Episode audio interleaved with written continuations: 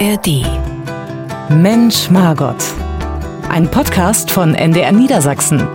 In Zusammenarbeit mit der Evangelischen Kirche im NDR und der Hans-Lilie-Stiftung. Ja, was soll ich sagen? Sehr, sehr, sehr, sehr herzlich willkommen zu einer neuen Folge von Mensch Margot. Es ist die Folge 80 und das wird eine sehr emotionale Kiste heute, glaube ich, Margot, denn das wird unsere allerletzte Folge heute. Ja, ich muss auch sagen, äh, es ist ja meine Entscheidung, aber ein bisschen wehmütig bin ich auch nur. 80 Mal, Arne, über was haben wir alles gesprochen? Und da habe ich gedacht, langsam fange ich ja an, alle Geschichten zu wiederholen. Und jetzt wäre ich 65 und irgendwann muss der Mensch ja mal einen Cut machen. Nenn du verrat nicht schon gleich am Anfang so viel, Margot. ähm, vielleicht noch mal zum Hintergrund. Sie hören, wir sind gar nicht im Studio wie sonst, sondern wir sind zur letzten Folge bei äh, Margot haben wir uns zusammen getroffen und zwar auf Usedom. Wir sitzen bei dir im Garten, bei diesem, wie, so, wie du immer so schön sagst, ein kleines, ich würde sagen auch feines Häuschen. Es ist wirklich sehr, sehr hübsch bei dir. Die Vögel zwitschern und irgendwie passt das hier, dass wir gemeinsam irgendwie nochmal hier in den Horizont irgendwie reiten. Und es ist nicht so, dass wir hier eine ganz teure Technik hergebracht hätten mit einem Studio etc., sondern es sind einfach zwei kleine Mikrofone und wir sitzen hier bei dir ähm, auf Usedom, was finde ich auch ein würdiger Rahmen irgendwie ist für diese allerletzte Folge, die wir machen wollen. Und passenderweise geht es auch um, um Abschied nehmen und loslassen. Bist du bereit, Margot? Ja, wie gesagt, äh, äh, es fällt mir auch ein bisschen schwer und vielleicht können wir auch noch mal sagen, wir sind auch gar nicht ganz alleine hier, sondern Martin Reckweg hat äh, die Mikros mitgebracht mhm. und Oliver Vorwald begleitet uns auch bei dieser Sendung. Also wir sind noch mal zum Abschied alle zusammen auf Usedom und ich finde toll, dass ihr gekommen seid. Sehr schön. Ja, ist wirklich schön. Ähm, auf, auf, auf, eigene Kosten auch sind wir hier angereist und, äh, und, haben, ja, und haben uns das überlegt, dass wir das hier machen wollen, weil du eh hier bist, Margot, und weil wir dachten, es, es passt einfach. Allein hier vom Ambiente, das Meer ist nicht weit weg. Und äh, irgendwie ist das auch so eine emotionale Reise. Und wir werden ja auch sicherlich noch erzählen, was die Motivation war, dass das wirklich die allerletzte Folge heute ist. Aber ich musste spontan an Roger Whittaker denken. Kennst du das? Abschied ist ein scharfes Schwert? Nein, ich kenne Roger Abschied ist ein scharfes Schwert. Und ich hatte so die letzten Tage und Wochen in der Vorbereitung hier auf dieses Date, das wir hier haben, habe ich das so gespürt. Äh, und man soll ja niemals nie sagen, aber was man auf jeden Fall sagt, ist, dass man aufhören soll, wenn es am schönsten ist. Und das machen wir eigentlich, ne? Ja, das habe ich mir auch überlegt, weil, weißt es könnte ja sein, dass irgendwann haben wir keine Zuhörerinnen und Zuhörer ja, mehr, ja. weil die sagen, oh, schon wieder der Arne Torbefuchs und die Käsmann, das haben wir jetzt alles schon gehört. Und äh, die Sendung ist so gut gelaufen und ich habe immer so viele schöne Rückmeldungen auch bekommen, dass ich dachte, wann ist denn ein Punkt? Und weißt du, Pfingsten haben wir uns ja eigentlich das erste Mal getroffen, 2019. Äh, da Vor drei Jahren. Äh, Vier Jahre ist das her. Ach ja, in der, genau. bevor es überhaupt losging. Ja, genau, die Elbe in Ruhe. Das ah. war da so eine Sendung. Da habe ich dich getroffen ah, und Martin Reckweg getroffen.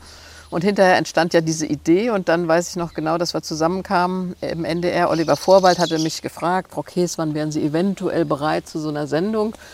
Und dann äh, kamen wir da zusammen im NDR und äh, ihr habt gesagt, wir wollten mal ganz vorsichtig fragen, wir dachten so, könnte man diese Sendung vielleicht Mensch Margot nennen. Und dann war so eine Stille, weil alle guckten mich an nach dem Motto, macht die Frau Käsmann das mit? Und dann habe ich gesagt, finde ich eine super gute Idee, aber dann können wir uns auch alle duzen. Also dann Mensch Margot. So ging das los. Ja, ja. Und, äh und dann kam gleich Corona. Kaum hatten wir die erste Sendung, kam der Lockdown. Gleich, und wir hatten schon harte Themen. Und das war ja das, was wir eigentlich gemacht haben, dass wir uns wir haben immer gesagt am Anfang über Gott und die Welt Gedanken machen, aber eigentlich waren es so über die drängenden Themen so des Alltags und des Lebens und ähm, dass wir da eine Haltung zu entwickeln und dass wir irgendwie Mensch bleiben. So, ich finde, das war immer so irgendwie das Ziel. Und wir, du hast es gesagt, wir wollten in der Tat nicht abwarten, bis man uns sagt, ist gut jetzt, liebe Leute, hört mal auf damit, sondern lieber so, dass einem noch was fehlt. Und vielleicht unseren Zuhörern und Zuhörerinnen ja auch. Und, ja, und uns, uns beiden auch vielleicht fehlen. auch, ja genau. ja genau. Also mir wird es auch fehlen, aber ich finde auch so, es ist immer gut zu sagen, ähm, ich bestimme das selbst äh, und mache selbst so einen Cut. Also loslassen fällt schwer, auch wenn man älter wird. Ich bin ja nun immer in der Rolle, sozusagen die Generation deiner Mutter zu sein. Mhm. Du bist so alt wie meine älteste Tochter und äh, da denke ich aber auch, es ist gut, wenn die Älteren nach und nach abtreten und mhm. die Gestaltung der Welt, die Diskussion der Welt, die Definition, was ist jetzt so richtig dran, auch den Jüngeren überlassen. Also wenn man nochmal gefragt wird, finde ich das ja immer richtig, dann auch gerne da zu sein, aber äh, auch abgeben zu können. Mhm. Das ist auch gar nicht so einfach, aber Ich finde es richtig. Ich habe gelesen, den Abschied muss man nehmen, nicht erdulden. Also aktiv gestalten. Ja, das finde ich gut. Abschied nehmen ist auch besser äh, als gegangen werden. G gegangen werden, ja. Ähm, und du willst ja auch insgesamt kürzer treten. Ähm, und damit sind wir so beim, beim Loslassen. Bist du in, bei dem Prozess? Ja, Geht das los, dem, das Loslassen? Ja, äh, ich ringe noch ganz schön. Also Andreas, mein Partner, weiß das, dass ich ihn manchmal dann auch nerve. War das jetzt richtig? Hätte ich nicht doch noch weitermachen sollen? Aber weißt du, ich bin ja in der Situation von Freiheit. Also ich kann noch eine Predigteinladung annehmen. Ich habe auch vor, ein paar Lesungen im Jahr zu machen oder einen Vortrag hier und da zu halten. Ein Buch werde ich sicher auch noch schreiben. Aber aus diesem regelmäßigen rauszukommen. Und da muss ich sagen, mit 65 spürst du das Alter dann doch auch schon langsam, dass du sagst, ist ganz gut, wenn es ein bisschen ruhiger zugeht. Ich meine, ich habe meine sieben Enkelkinder, also langweilig wird es in meinem Leben bestimmt nicht, aber ich wollte aus diesem, ähm, ja, diesem Alltagsdruck raus, du musst produzieren. Das ist ja auch äh, bei der Kolumne in der Bild am Sonntag so gewesen. Neun Jahre jeden Sonntag und du musst immer ein Thema finden, du musst es rechtzeitig abgeben, schreiben, liefern. Mhm. Ähm, das wollte ich ein Stückchen zurücknehmen auch. Und das ist jetzt das, was du sozusagen loslässt. Und, und dann, was kommt dann Neues? Wie stellst du dir das vor?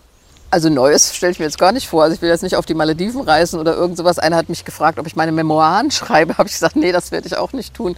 Ähm, vielleicht werde ich ein bisschen sortieren. Also ich habe einen ganzen Keller voller Akten, die da einfach alle so liegen.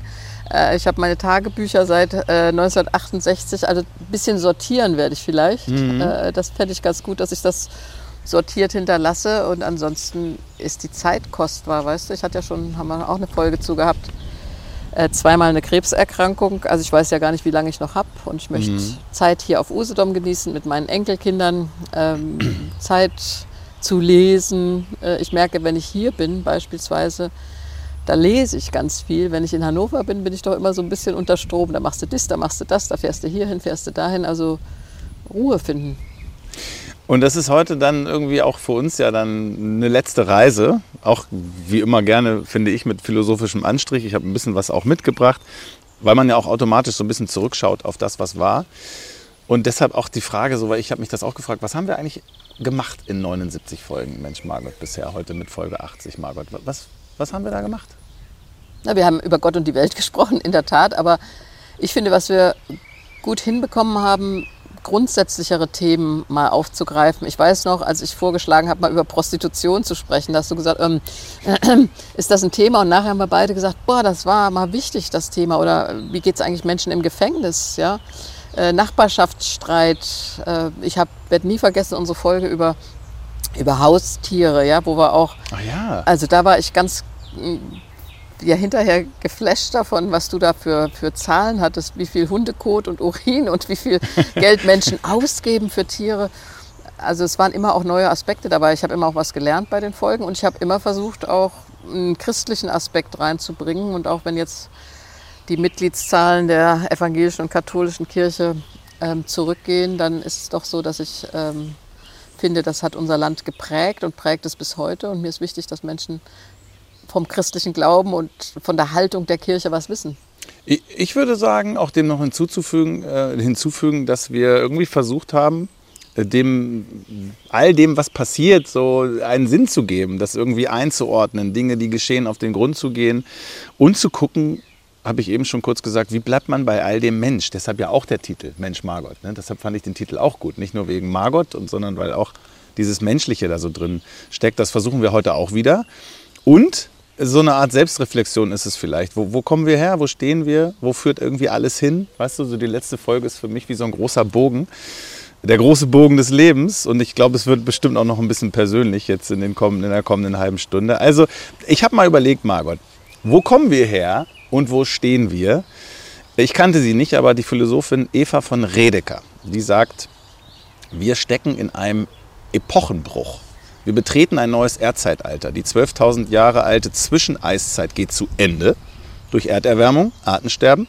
Und für sie deutet einiges darauf hin, dass es im jetzigen Holozän, dem gegenwärtigen Zeitabschnitt der Erdgeschichte, heißt so, die größte Biodiversität gab, die die Erde je gesehen hat. Ich kürze das jetzt mal ein in einen Satz. Mit anderen Worten, wir kommen aus der schönsten Erde, die wir je hatten. Und es kommt was anderes. Ist das für dich ein trauriger oder ein schöner Gedanke? Also es ist ein schöner Gedanke, weil ich natürlich diese Erde auch wirklich schön finde. Ähm, ich erinnere mich, als es das erste Bild gab von der Erde aus dem All mhm. Äh, und ja auch dann die Schönheit der Erde gepriesen wurde äh, und wir auf einmal begriffen haben, wie schön eigentlich dieser Planet ist, mit allem Schrecken, den es auch gibt. Aber was mich traurig stimmt daran, ist natürlich, wenn sie sagt, wir hatten die größte äh, Biodiversität und das ist natürlich auch der Schrecken, den das mit sich bringt, die Veränderung, Klimawandel.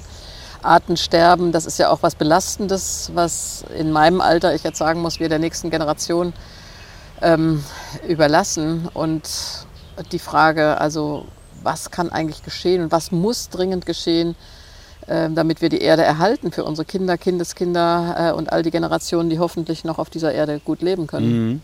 Weil ich äh, hatte so, ne, Loslassen, Abschied, also deshalb fand ich diesen Aspekt irgendwie ganz passend, weil das ja auch eine Art Abschied ist von etwas, was war. Und jetzt müssen wir uns irgendwie zusammennehmen und gucken, dass wir das bewahren. Also das ist ja schon ein neuer, das ist ja schon ein Epochenbruch. Ich finde, das passt schon ganz gut, weil das so eine Phase des Übergangs ist, in der wir sind. Ähm, weil nicht so bleiben wird, wie es war. Weder ökologisch noch sozial noch kulturell. Also? Naja, das ist jetzt aber sehr groß. Also nicht sozial nicht kulturell wird es bleiben, wie es war. Also Veränderung gab es immer, ja, also auch äh, in unserem Land soziologisch. Also wir, die jetzt abtreten, sind ja die Babyboomer. Ja, also nie wurden so viele Kinder in Deutschland geboren wie zwischen 1955 und 1965, also mhm. in den zehn Jahren.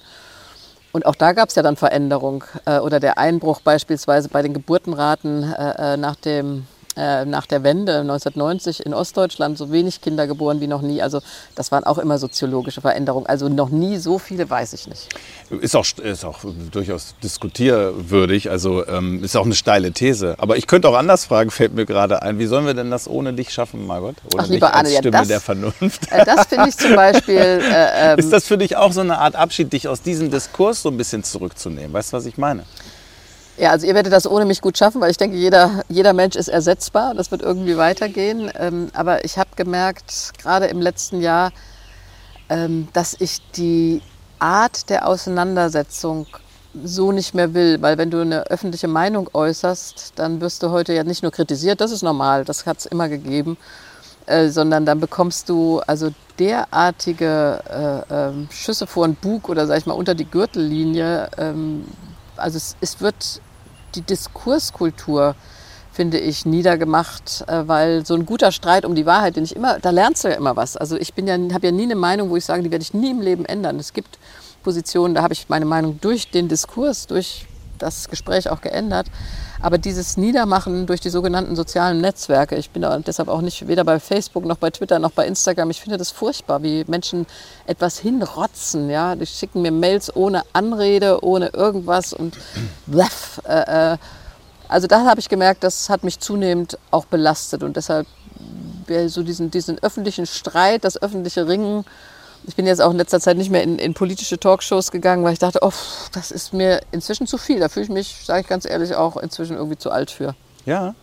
Was ja. heißt zu viel? Also so dieses äh, zugespitzte und dieses Schwarz-Weiß und dieses, diese Aufregungskultur? Ja, und das ist ja auch anstrengend, das musst du mal sagen. Also äh, ja, äh, ja finde ich schon. Ich, ich sag's also, dann noch nie. Du bist ja auch viel jünger. Nein, aber das ist auch anstrengend, wenn du immer wieder dagegen halten musst und musst dann dich verteidigen, so. warum du überhaupt so eine Auffassung hast und wie kann man denn so strohblöd sein wie sie oder sowas. Mhm. Und dann regst du dich natürlich auf. Das lässt mich ja auch nicht kalt. Mhm. Äh, und ich war da immer einerseits ein streitbarer Mensch, aber andererseits bin ich gar nicht so konfliktfähig, wie manche denken, sondern so ein Konflikt geht mir ganz schön auf den Magen. Wir haben ja auch häufig äh, ähm, Reaktionen bekommen auf unseren Podcast. Also ich würde aber schon sagen, nee, mehrheitlich waren positiv. Immer. Ne? Also NDR-Hörerinnen und Hörer sind freundliche Menschen. Ist in der Tat die meiste Zeit so. ja, ja, ja. Aber ich fand, auch wenn mal Kritisches dabei war, dann ist es ja dann häufig auch so, auch fundamental und schon ein bisschen doller.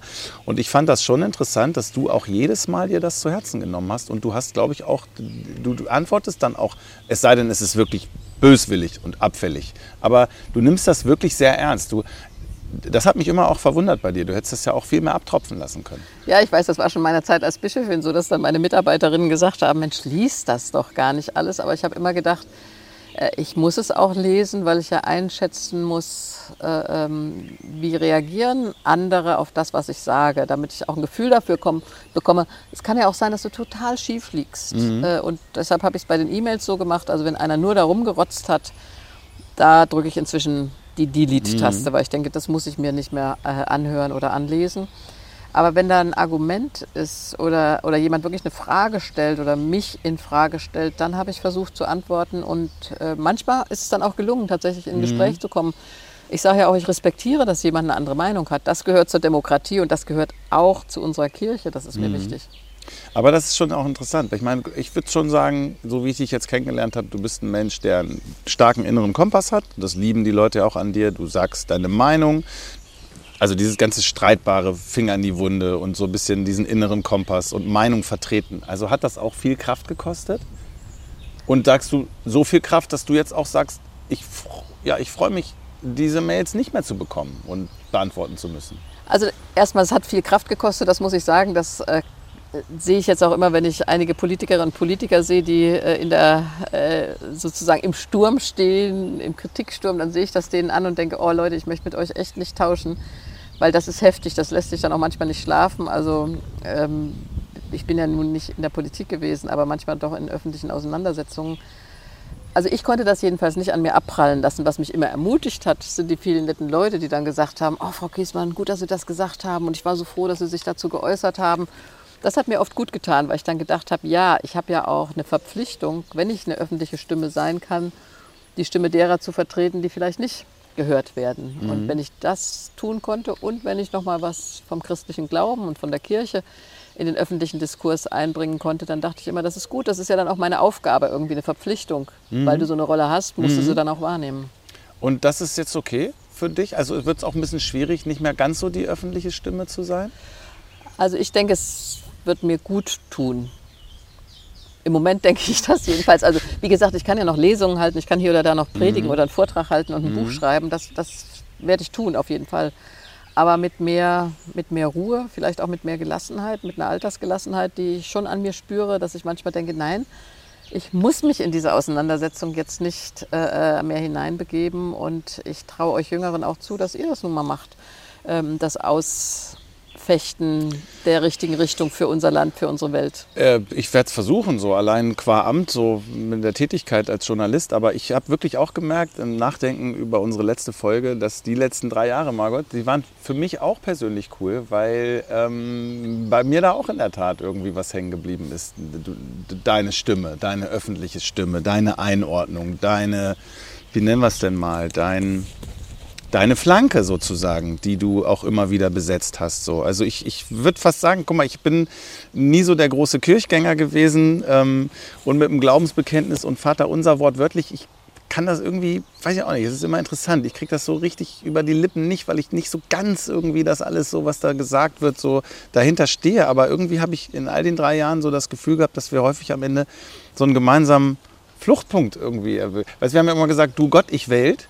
Und irgendwie war es doch in all den Folgen so, dass wir häufig am Ende auf so einen gemeinsamen Nenner gekommen sind.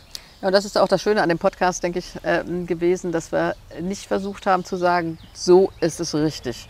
Und das ist der einzig mögliche Argumentationspunkt, sondern dass wir am Ende, wie du sagst, immer verschiedene Blickwinkel gesehen haben und haben gesagt, aber das kann man doch trotzdem miteinander verknüpfen und verbinden. Und das ist ja auch was, hatten wir in der letzten Folge, für unser Land wichtig ist, dass wir uns auf gemeinsame Haltung, gemeinsame Werte verständigen, weil sonst können wir nicht miteinander leben. Und ähm, dann noch wieder dieser spirituelle Aspekt. Ich war irgendwie immer eher so ein, so ein Zweifler und ähm, komme aber irgendwie über diese wissenschaftliche Seite ähm, und, und fand so, bei diesem Ganzen, was unerklärbar ist, dieses Wunder des Lebens, ob im Kleinen die Atome oder im Großen das Universum, sagen ja sogar Physiker, dass es geradezu vermessen wäre, eine gigantische Intelligenz dahinter mit absoluter Sicherheit auszuschließen. Und damit etwas Göttliches, meinetwegen auch Gott.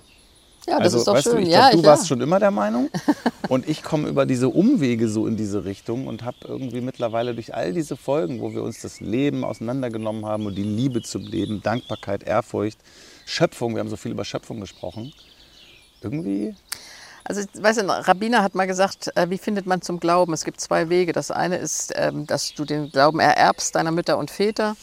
Und das andere ist, dass du deinen Glauben findest durch eigenes Forschen und Fragen. Und wo beides zusammenkommt, äh, da wird es dann dein Glaube.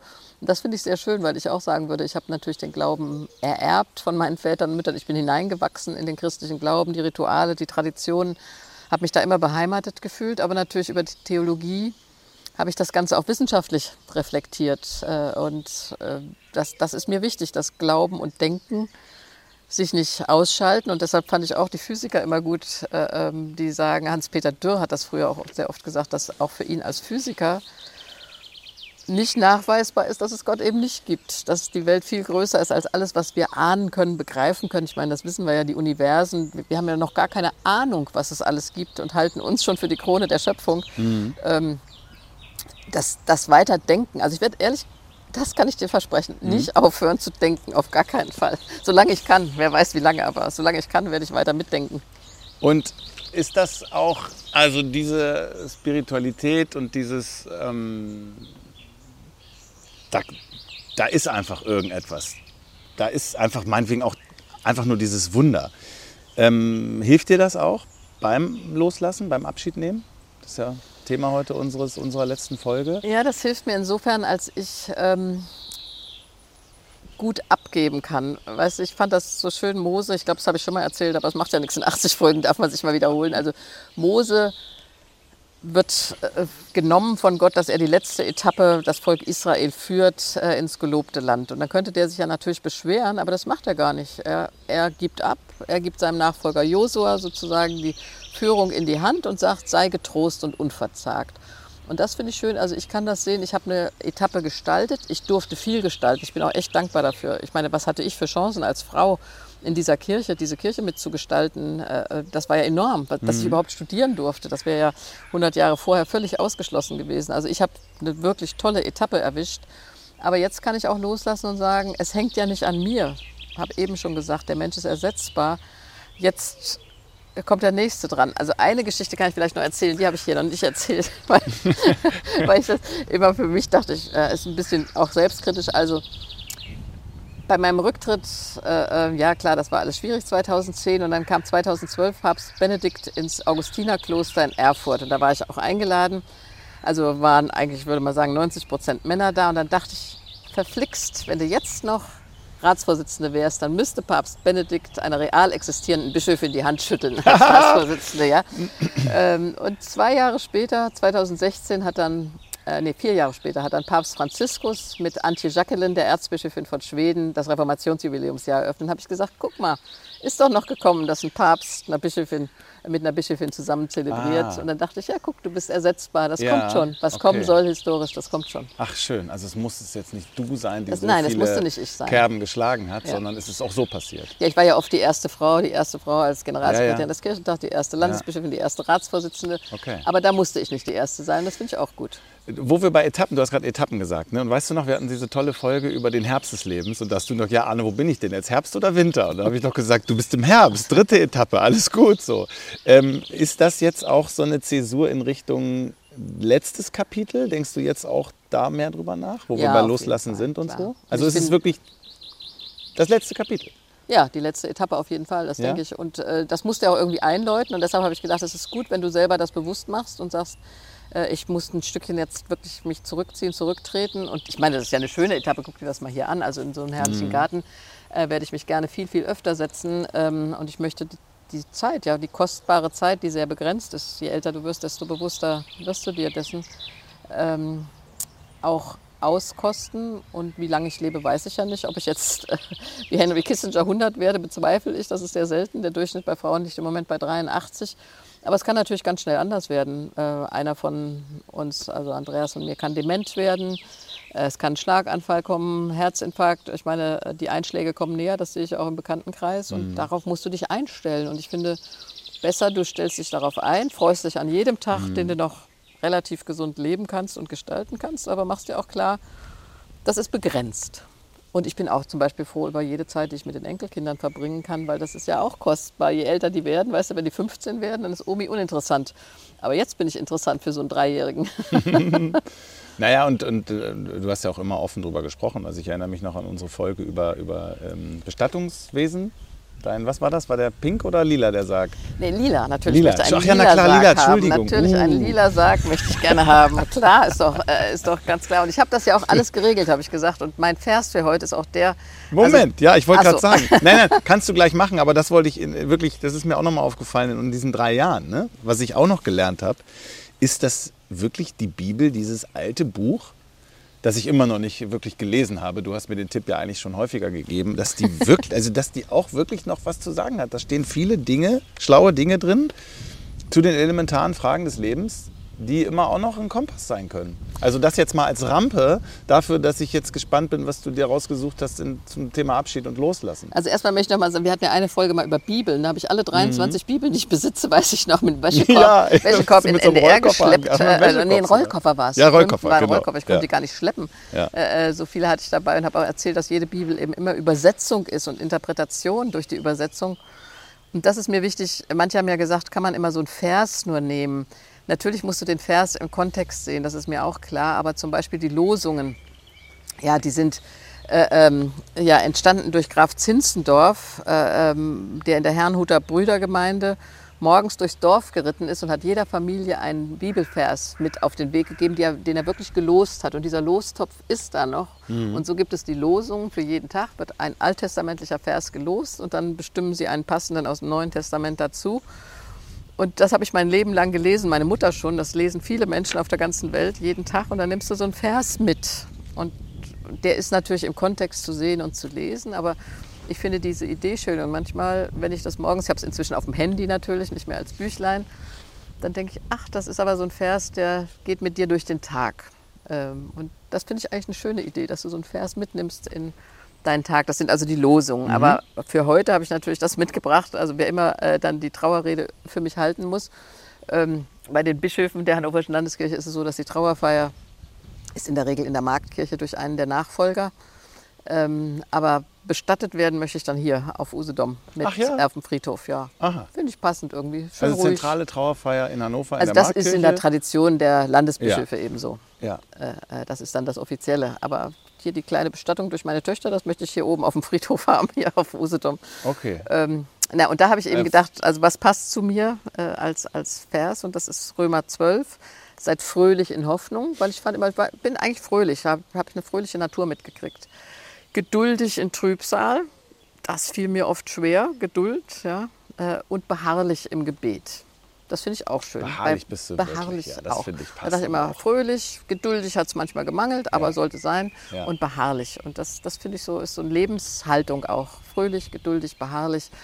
Ähm, das gefällt das soll mir. stehen bleiben sozusagen. Ist, ist das passt, dass sich das nochmal, ich würde mal sagen, in den 80 Folgen tauchte das dreimal auf. Ge gefühlt würde ich jetzt sagen. Okay. Und insofern passt das, dass, das, dass sich das schließt. Stand das nicht auch auf, auf dem äh, Grabstein deiner Mutter? Genau, ja, du, ne? hast, äh, du hast bei den 80 Folgen wirklich zugehört, guck tatsächlich. Mal, guck, mal, guck, mal. Arne, wow. Und also, das ist doch cool, dass sich das jetzt irgendwie so dieser Kreis schließt. Also, äh, also nochmal.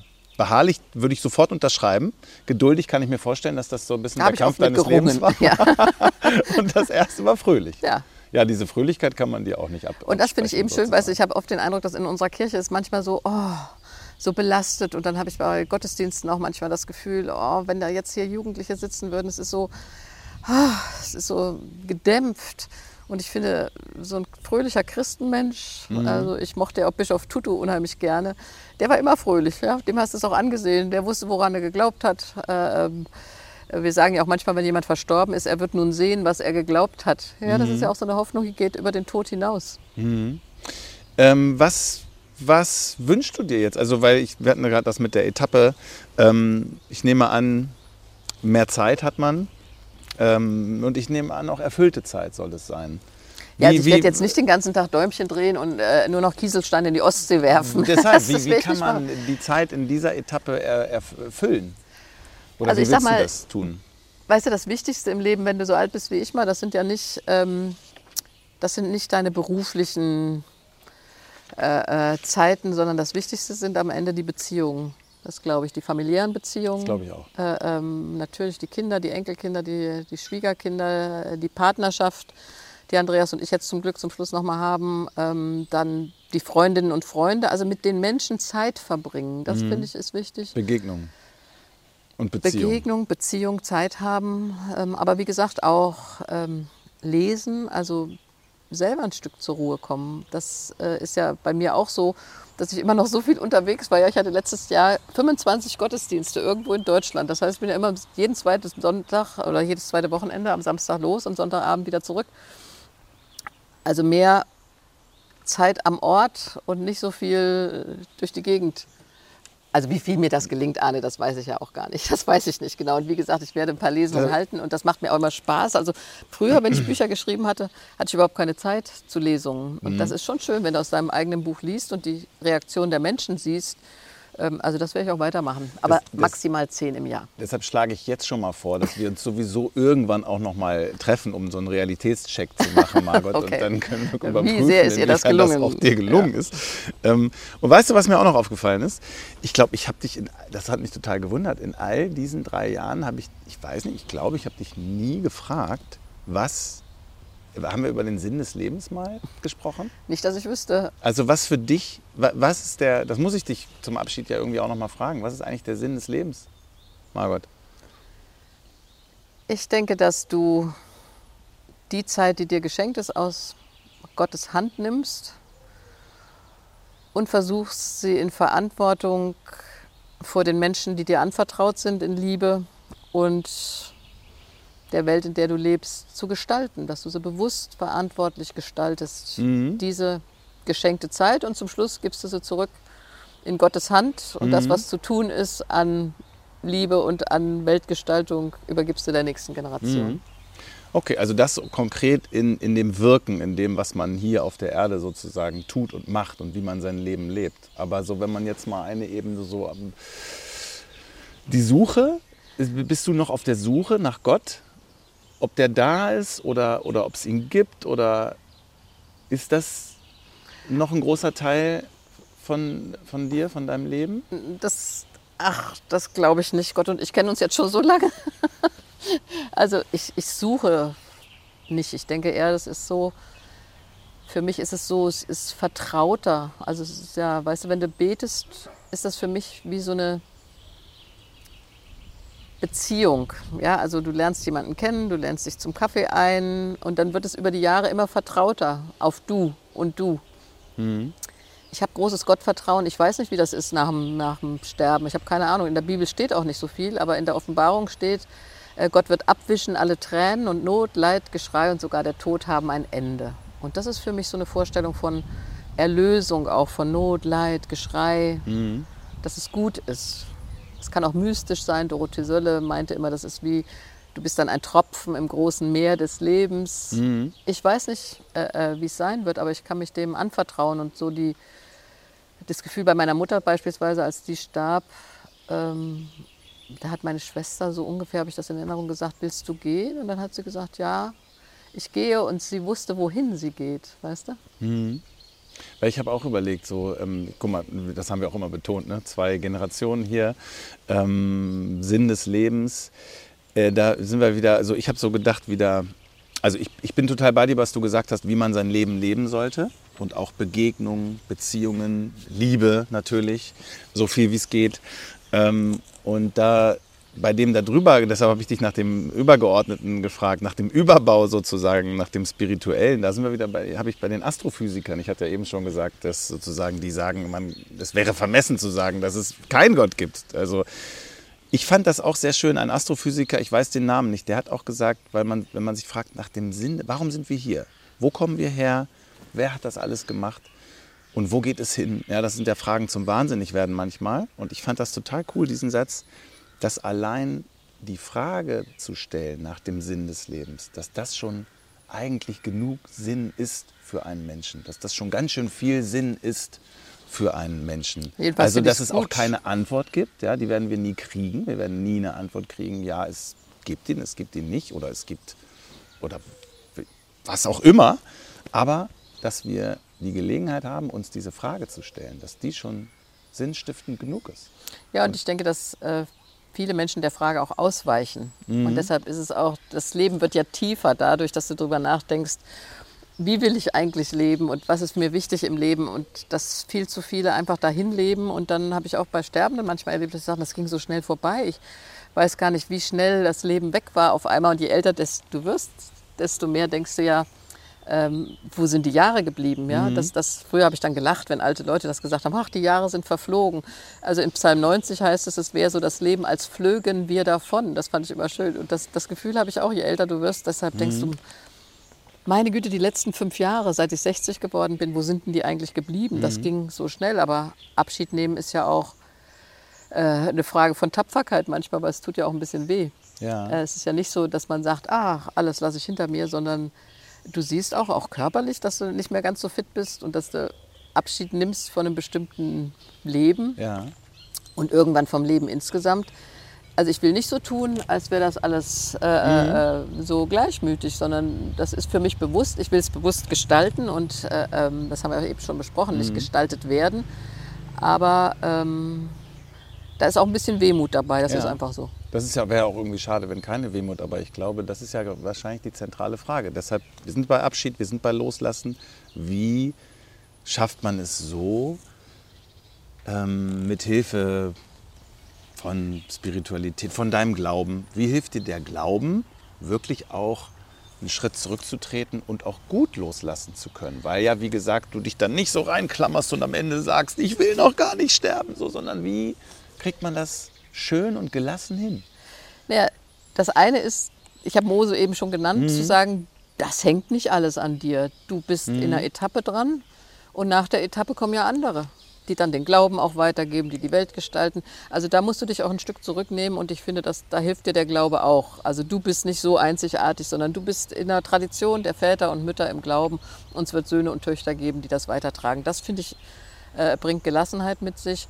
Und was das Sterben betrifft, ich denke, du kannst, oder so stelle ich es mir vor, ich habe natürlich keine Ahnung, wie ich sterbe, jedes Sterben ist so individuell wie jede Geburt, ja, aber ich stelle mir vor, wenn du sagen kannst, ich habe versucht, in meiner Etappe das Beste draus zu machen und sie zu gestalten und ich bin eigentlich glücklich mit dem, wie ich gelebt habe. Also du musst da nicht nur erfolgreich sein, das ist die Bibel ja auch nicht, das ist nicht das Kriterium, mhm. sondern ich habe das Leben bewusst, diese Jahre, die ich hatte, sehr bewusst gelebt mhm. äh, und kann die dankbar jetzt loslassen auch. Das stelle ich mir vor. Und was hast du ein Bild, was so ähm, dein Bild ist klar. Du hast gerade gesagt ähm, beharrlich, fröhlich, geduldig. Also gibt es ein Bild, was du, was die anderen, was du gerne hättest, was die anderen von dir haben? Jetzt, wo du sagst, ich lasse ein bisschen los, ich gehe in die zweite Reihe, ist da noch irgend so ein Ach, was für mich schön ist, dass wenn ich merke, äh, äh, ich hatte jetzt Pfingsten-Gottesdienst ähm, auf Usedom und wenn so an der Kirchentür, wenn die Menschen dann draußen noch mal so ein bisschen zusammenstehen und jemand kommt, oh, Frau Käsmann, ich mochte Sie immer so gerne und Sie haben immer so schön gepredigt, äh, das freut mich. Wenn die sagen, also die Margaret Käsmann, die hat immer versucht, den Glauben fröhlich weiterzugeben. Und das, das war mir auch immer ein Anliegen, auch im Reformationsjubiläum. Ja, das bisschen wirklich positiv weiterzugeben, was Glaube und Kirche für Menschen bedeuten kann. Ähm, das habe ich versucht, habe mein Bestes getan und wenn die Leute das ähm, in Erinnerung behalten, dann freue ich mich. Äh, ich finde, also ich werde es in Erinnerung behalten. Ich Guck finde, mal, einen habe ich denn schon. du hast das bei uns drei Jahre lang genau so, wie du es gerade beschrieben hast, finde ich, getan. Und ähm, ähm, das war auch eine, eine wirklich eine tolle Reise, Margot. Es war wirklich, ich glaube, wir wussten am Anfang nicht, wie lange es trägt. Es hat länger getragen, als wir am Anfang wahrscheinlich beide gedacht haben. Ne? Auf jeden Fall. Ich hat, konnte mir am Anfang nicht vorstellen, wie es läuft, ob es läuft, ob es Anerkennung findet. Und da haben wir ja wirklich tolle Resonanz gehabt. Und mhm. das war auch, das hat wirklich äh, ähm, viel Spaß gemacht. Und ich fand auch oft gut, dass wir Menschen dazugeholt haben, die für uns beide dann ein Thema vertieft haben, weil es gibt so viele Expertinnen und Experten, die da schlummern in dieser Welt, die nie gehört werden. Und da finde ich, haben wir oft ganz tolle Leute dabei gehabt. Ja, ähm, und deshalb, äh, es ist, es ist, du hast am Anfang Wehmut genannt, so, und je näher das rückte, desto doller, desto mehr schob sich das auch wirklich nach vorne. Ähm, aber man sagt auch, und das fand ich auch schön, weil wir heute Abschied voneinander nehmen, auch von unseren Hörern und ähm, Hörerinnen und Hörern, äh, ohne Abschied gibt es kein Wiedersehen. Fand ich auch irgendwie schön. Weißt du, so ganz schließen, schließen will man die Tür ja dann doch nicht. Weißt du, was ich meine? Ja, das gibt auch so ein schönes irisches Segenslied, das singen wir in vielen Gottesdiensten. Möge die Straße, die wir gehen, uns wieder zusammenführen. Äh, ähm, das finde ich immer ganz schön. Also wir verabschieden uns heute, aber es ist ja kein Abschied für immer. Also jetzt habe ich auch noch nicht vor, demnächst zu sterben, so schnell. Wer weiß, wie es wird, das weiß ich ja nicht. Aber äh, ähm, also, wenn du weitere Sendungen machst, komme ich auch gerne mal zu dir in eine Sendung. Siehst du, das meinte ich. Also, weil das war wirklich jetzt die allerletzte Folge von Mensch Margot. Ich hatte es am Anfang gesagt, Folge 80. 80 Mal haben wir uns den Kopf zusammengesteckt, Margot. Und es war wirklich immer, immer bereichernd. Ähm, aber die Frage bleibt eigentlich im Raum, wie wir Mensch bleiben können. So. Und ähm, darüber äh, wollen wir uns weiter Gedanken machen. Insofern soll dieser Podcast weiterleben. Und das wird er mit einem neuen Gast an meiner Seite. Das ist Petra Bahr, ebenfalls Theologin, Regionalbischöfin in Hannover und Mitglied im Deutschen Ethikrat. Auch eine sehr spannende Kombination. Mitte August geht es dann mit einer neuen Partnerin also an meiner Seite weiter. Guck mal, das ist doch schön. Das ist schon mal ein, ein schönes Erbe. Und äh, ich nehme mal an, du wirst irgendwann ja vielleicht auch noch mal vorbeischauen wenn wir das so weitermachen. Und dann kommst du mal wieder und dann überprüfen wir mal, wie gut du das hinbekommst. Genau, das machen wir. Also dann, wenn ihr die Sendung weiterführt, was ich sehr schön fände, komme ich mal als Gast und erzähle so in einem Jahr, wie weit mir der Abschied gelungen ist bisher als Etappe. Und dann ähm, möchte ich aber im Moment auch noch sagen, dass ich sehr danke dem NDR, äh, dass das möglich gemacht hat. Martin Reckweg für die Idee, dir für das tolle Miteinander, äh, Oliver, dir auch äh, und dem Evangelischen Rundfunkreferat und natürlich der Hans-Lilie-Stiftung für die Unterstützung. Jessie wollen wir nicht vergessen, äh, die das immer so toll bearbeitet hat Jessica und heute Schantin. nicht und dabei Oliver sein Vorwald kann. übrigens, ja, Oliver Vorwald. Radiopastor vom NDR. Ach, und auch Isabel, der Mitarbeiterin im NDR, die immer äh, ähm, dafür gesorgt Häusler. hat, dass wir anständige Termine und auch Studios zur Aufnahme finden. Das ist ja auch so, dass du den ganzen Support brauchst, um Ja. so eine Sendung zu produzieren. ja, wir sind wirklich schon, ich finde schon, das ist eine kleine Familie geworden. Ja, war ein Und, tolles äh, Team. Es hat immer mit euch Spaß Vor gemacht. uns hier auf wirklich. dem Tisch liegt so ein kleines Büchlein, das hat der Oliver Vorwald gemacht mit, mit Fotos aus den drei Jahren und, ähm, und Situationen, was wir alles erlebt haben gemeinsam. Und äh, das äh, war auch gerade sehr bewegend, dieses Büchlein zu bekommen. Ähm, ich wollte dich noch fragen, Margot, hast du vor irgendwas abschließend wirklich, vor irgendwas noch Bammel? Hast du irgendwas, vor irgendwas Angst jetzt? Oder bist du wirklich total entspannt?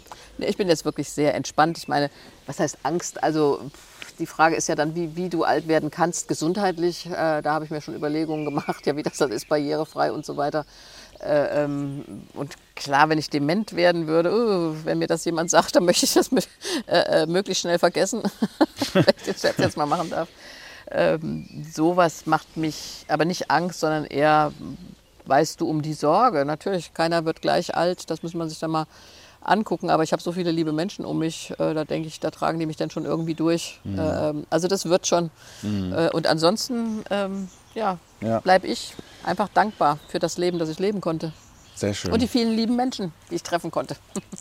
Und ich danke dir für die drei Jahre. Wir werden jetzt ähm, aufstehen, hier aus diesem Garten gehen und den Kilometer an den Strand gehen und das Ganze dann am Meer beenden. Genau. Achso, oh Gott, oh Gott, das klingt so. Äh, nein, nein, nein. Also wir werden uns mach's nochmal noch mal. tief in die Augen gucken und uns umarmen, ja, mein Vorschlag.